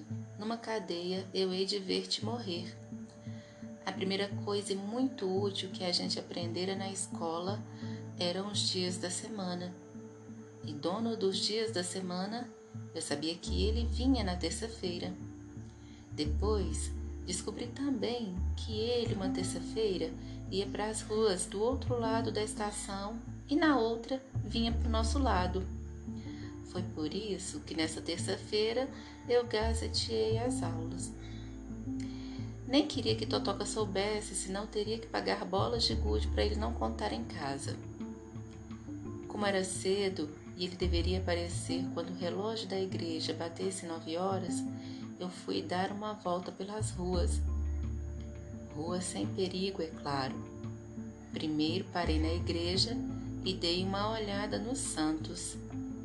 Sentia um certo medo de ver as imagens paradas, cheias de vela. As velas piscando faziam o santo piscar também. Não sabia ainda se era muito bom ser santo e ficar o tempo todo parado, parado. Dei uma volta pela sacristia e seu Zacarias estava tirando as velas velhas dos castiçais e colocando as novas juntava um bando de toquinho em cima da mesa. Bom dia, seu Zacarias. Ele parou, colocou os óculos na ponta do nariz, fungou, desvirou-se e respondeu: Bom dia, menino. O senhor quer que eu ajude? Meus olhos devoravam os toquinhos de vela. Só se você quiser atrapalhar. Não fui para aula hoje? Fui, mas a professora não veio. Ficou com dor de dente. Ah, aí ele tornou a se desvirar e colocar os óculos na ponta do nariz. Que idade você tem, menino? Cinco. Ah, não, seis. Hum, seis não, cinco mesmo. Afinal, cinco ou seis? Pensei na escola e menti. Seis. Pois com seis anos já está bom de começar o catecismo. E eu posso? Por que não? É só vir toda quinta-feira até as três horas da tarde. Quer vir? Depende. Se o Senhor me der os toquinhos de vela, eu venho. Para que você quer toco de vela? O diabo já me cutucaram uma coisa menti de novo. É para encerar a linha do meu papagaio e ela ficar forte. Então leve. Reuni os toquinhos e meti no meio da sacola com os cadernos e as bolas de gude. Estava delirante. Muito obrigado, seu Zacarias. Olhe lá, hein? Quinta-feira. Saí voando. Como era cedo, dava tempo de fazer aquilo. Corri para defronte do cassino e, quando não vinha ninguém, atravessei a rua e passei o mais depressa possível. Os toquinhos de cera na calçada. Depois voltei correndo e fui esperar sentado na calçada de uma das quatro portas fechadas do cassino. Queria ver de longe quem ia escorregar primeiro. Já estava quase desanimado de esperar. Subitamente, pluf, meu coração deu um pulo. Dona Corina, mãe de Nancy Azena, saiu com um lenço e um livro no portão e começou a dirigir-se para a igreja. Virgem, logo ela, que era amiga da minha mãe, e Nancy Azena, amiga íntima de Glória nem queria ver. Abri um carreirão para a esquina e parei para olhar. Ela se tinha esborrachado no chão e xingava. Juntou gente para ver se ela se machucara, mas pelo jeito de xingar ela devia ter só ralado um pouquinho. São esses moleques sem vergonhas que andam por aí. Respirei aliviado, mas não tão aliviado que deixasse de perceber que uma mão por trás me segurou a sacolinha. Aquilo foi coisa sua, não foi, Zezé? Seu Orlando Cabelo de Fogo. Logo ele que fora nosso vizinho tanto tempo. Perdi a fala. Foi ou não foi? O senhor não conta lá em casa? Não vou contar. Mas venha cá, Zezé. Dessa vez, passa porque aquela velha é muito linguaruda. Mas não torne a fazer isso que alguém pode quebrar uma perna. Fiz a cara mais obediente do mundo e ele me soltou. Voltei a rondar o mercado, esperando que ele chegasse. Antes passei na confeitaria de Sr. Rosenberg, sorri e falei para ele: Bom dia, Sr. Rosenberg. Ele deu um bom dia seco e nada de dar doce. Filho da puta. Só dava mesmo quando eu estava com Lalá. Pronto, lá vai ele. Nessa hora o relógio bateu as pancadas das nove horas. Ele nunca falhava. Fui seguindo seus passos à distância. Ele entrou na Rua do Progresso e parou quase na esquina. Depositou a sacola no chão e jogou o paletó sobre o ombro esquerdo. Ah, que linda camisa de xadrez! Quando eu ficar homem, só vou usar camisa assim e ainda por cima ele tinha um lenço vermelho no pescoço e o chapéu caído para trás. Aí ele meteu a vozona grossa que encheu a rua de alegria. Se chegue, minha gente, as novidades do dia. A sua voz de baiano era linda também. Os sucessos da semana, Cláudio Honor. Perdão, a última música do Chico Viola o último sucesso de Vicente Celestino. Aprenda, minha gente, que é a última moda. Aquela maneira bonita de falar, as pessoas quase cantando, me deixava fascinado. Eu queria que cantasse era Fanny. Ele sempre cantava e eu queria aprender. Quando chegava no pedaço de numa cadeia eu hei de ver-te morrer, Ficava até arrepiado de tanta beleza. Ele abriu o vozeirão e cantou Cláudio Honor. Eu fui a um samba lá no Morro da Mangueira, uma cabrocha. Me chamou de tal maneira, eu não vou lá. Tenho medo de apanhar. Uma cabrocha me chamou de tal maneira, eu não vou lá. Tenho medo de apanhar. Seu marido é muito forte, é capaz de me matar. Não vou fazer como fez o Claudionor para sustentar a família. Foi bancar o estivador. Parava e anunciava. Folhetos de todos os preços, desde um tostão a 400 réis. 60 cantigas novas, os últimos tangos. Aí chegou a minha felicidade. Fanny, Aproveitaste ela estar assim sozinha e não ter tempo de chamar uma vizinha.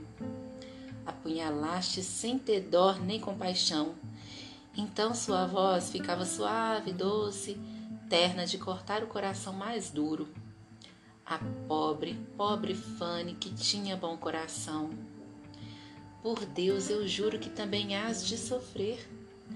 Numa cadeia eu hei de ver-te morrer apunhalaste sem dor nem compaixão. A pobre, pobre Fanny que tinha um bom coração. Gente saía das casas e comprava um folheto, não antes, sem examinar o que mais agradasse. Vai daí que eu já estava grudado nele por causa da Fanny. Virou-se para mim com um sorriso enorme. Quer um menino? Não, senhor. Não tenho dinheiro. Logo vi. Pegou a sua sacola e andou mais gritando pela rua. a valsa Perdão, fumando Espero e Adeus Rapazes, os tangos mais cantados ainda que Noite de Reis. Na cidade só se canta esse tango. Luz celestial, uma lindeza de coisa. Vejam que letra! E abri o peito. Tens no teu olhar a luz celestial que me faz crer. Fez uma irradiação de estrelas a brilhar no espaço sideral. Juro, até por Deus, que mesmo lá nos céus não pode haver olhos que seduzam tanto quanto os teus. Ó, oh, deixa que teus olhos fitem bem os meus para recordar a história triste de um amor nascido em ondas de luar.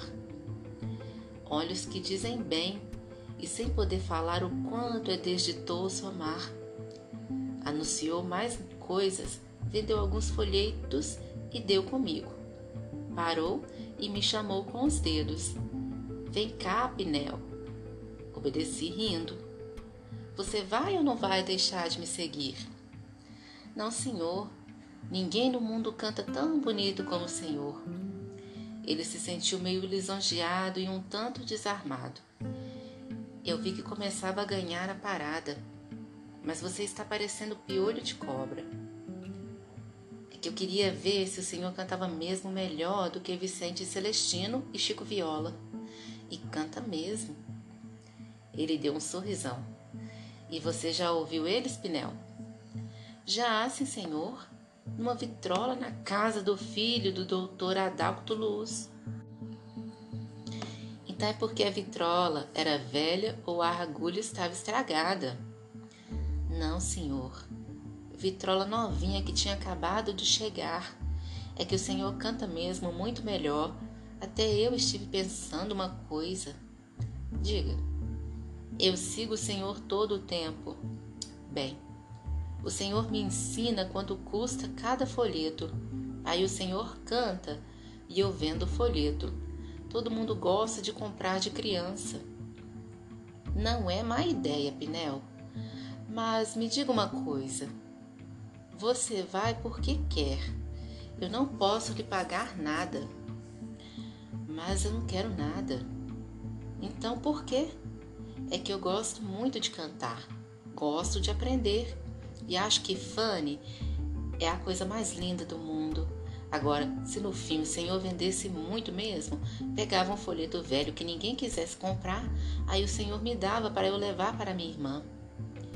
Ele tirou o chapéu, coçou a cabeça, onde os cabelos eram quase rentes. Eu tenho uma irmã mocinha chamada Glória e eu levava para ela, só. Então vamos. E fomos cantando e vendendo. Ele cantava e eu ia aprendendo. Quando deu meio-dia, ele me olhou meio cismado. E você não vai para casa almoçar? só quando acabar nosso trabalho. Coçou de novo a cabeça. Venha comigo. Sentamos num boteco da rua Séries e ele apanhou um sanduichão do fundo da sacola. Tirou uma faca da cintura, uma faca de meter medo, cortou um pedaço de sanduíche e me deu.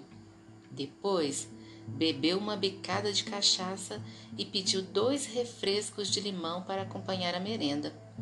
Ele falava merenda. Então levava o sanduíche à boca, me examinava com os olhos e os olhos dele estavam muito contentes. Sabe, Pinel, você está me dando sorte. Eu tenho uma fileira de menino buchudo e nunca tive a ideia de aproveitar um para me ajudar. Tomou um gole grande de limonada que idade você tem? Cinco. Seis. Cinco. Cinco ou seis? Ainda não fiz seis. Pois você é um menino muito inteligente e bonzinho. Então quer dizer que terça-feira que vem a gente se encontra? Ele riu. Se você quiser. Quero sim mas vou ter de combinar com minha irmã. Ela vai entender.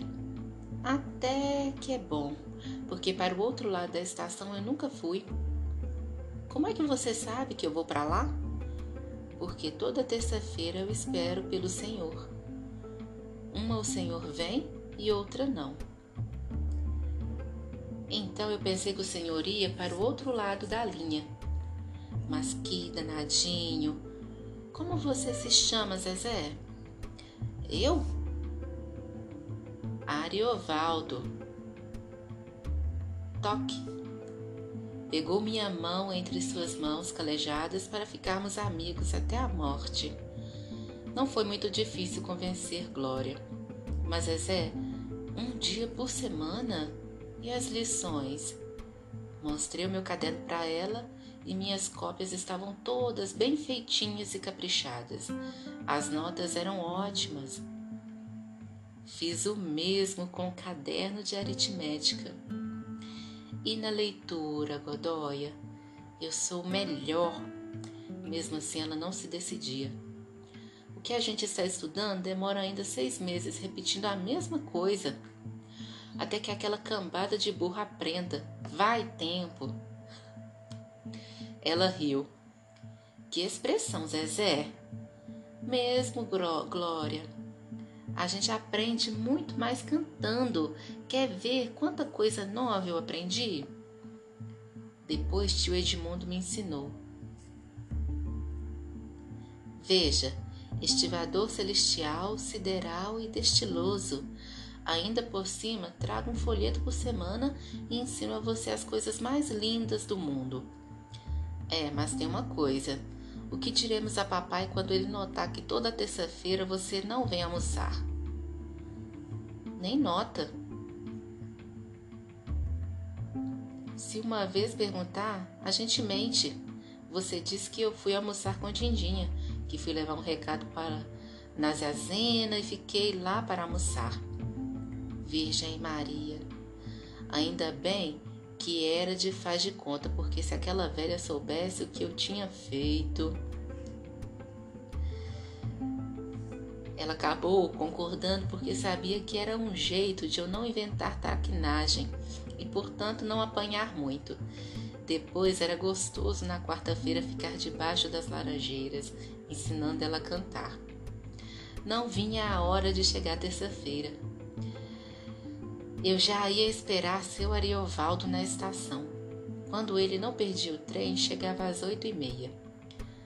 Flanava por todo canto, vendo tudo.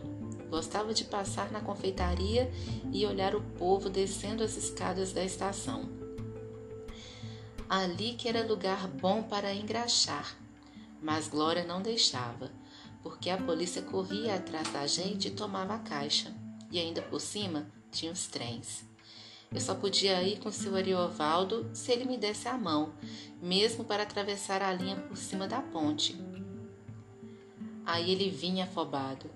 Depois de Fanny, ele se comoveu que eu sabia o que o povo gostava de comprar.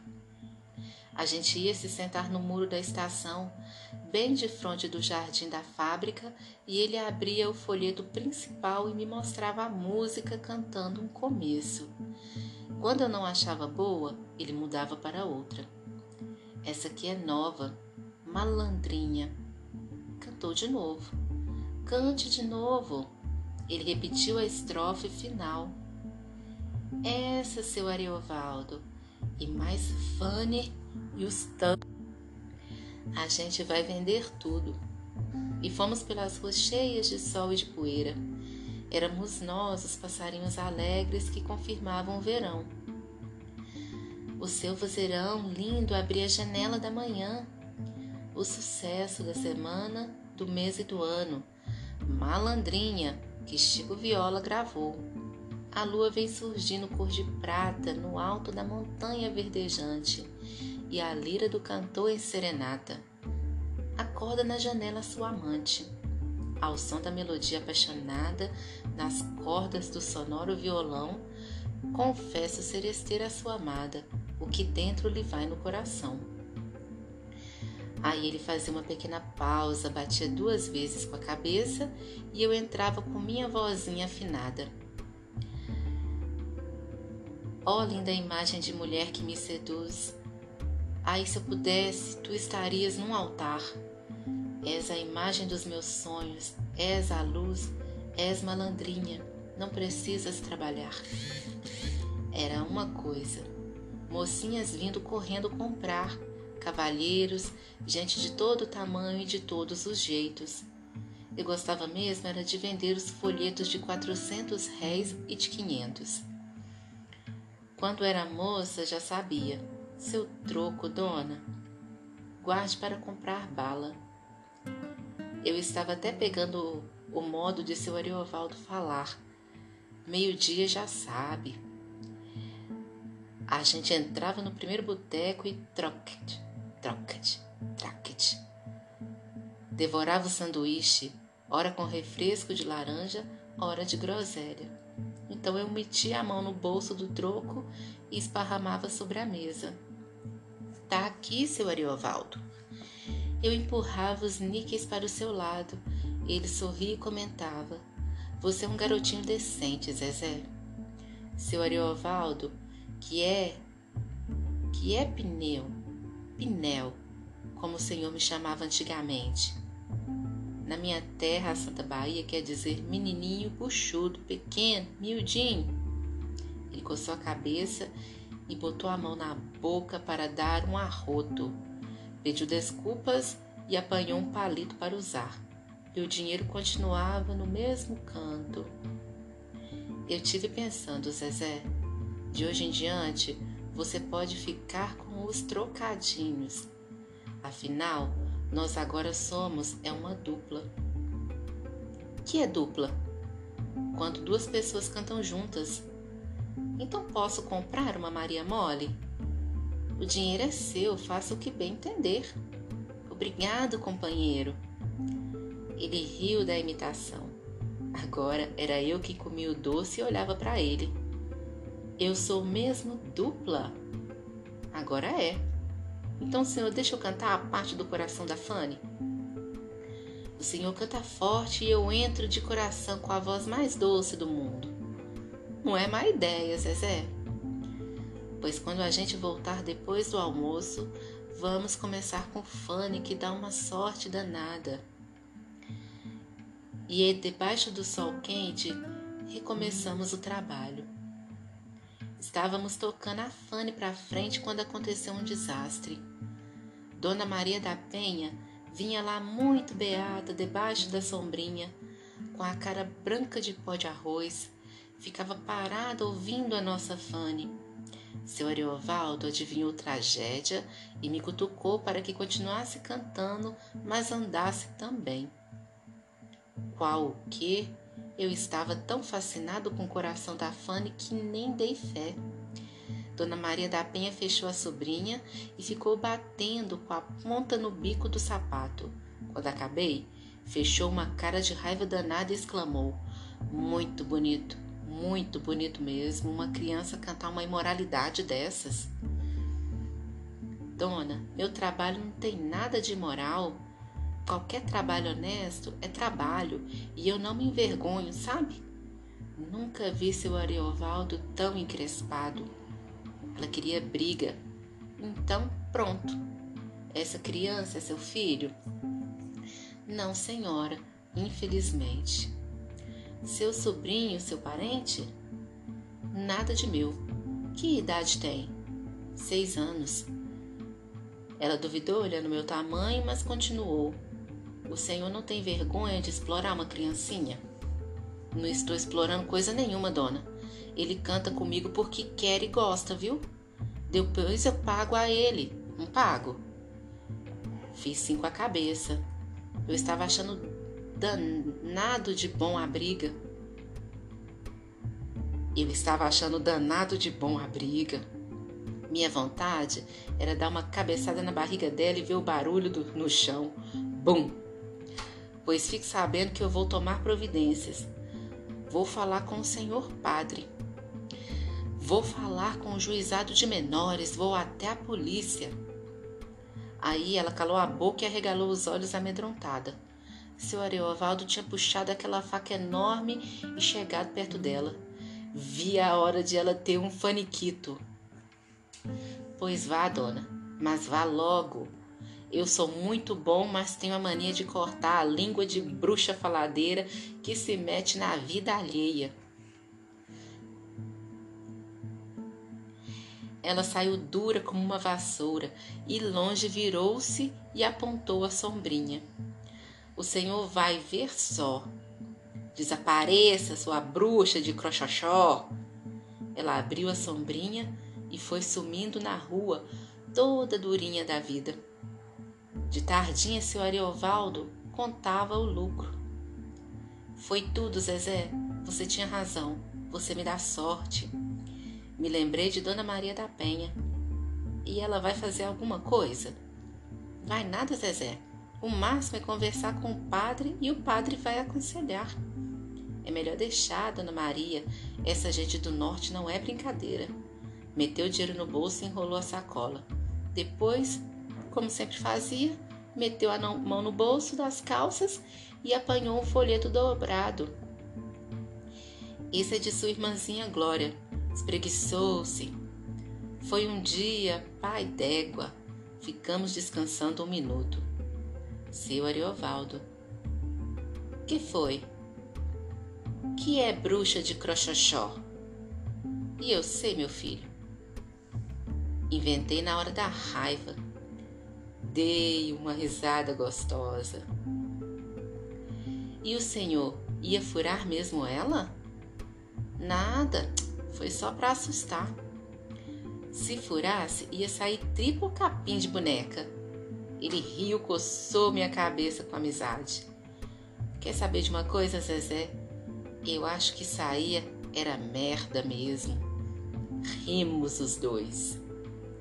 Mas não tenha medo, não. Eu não sou macho de matar nada, nem galinha.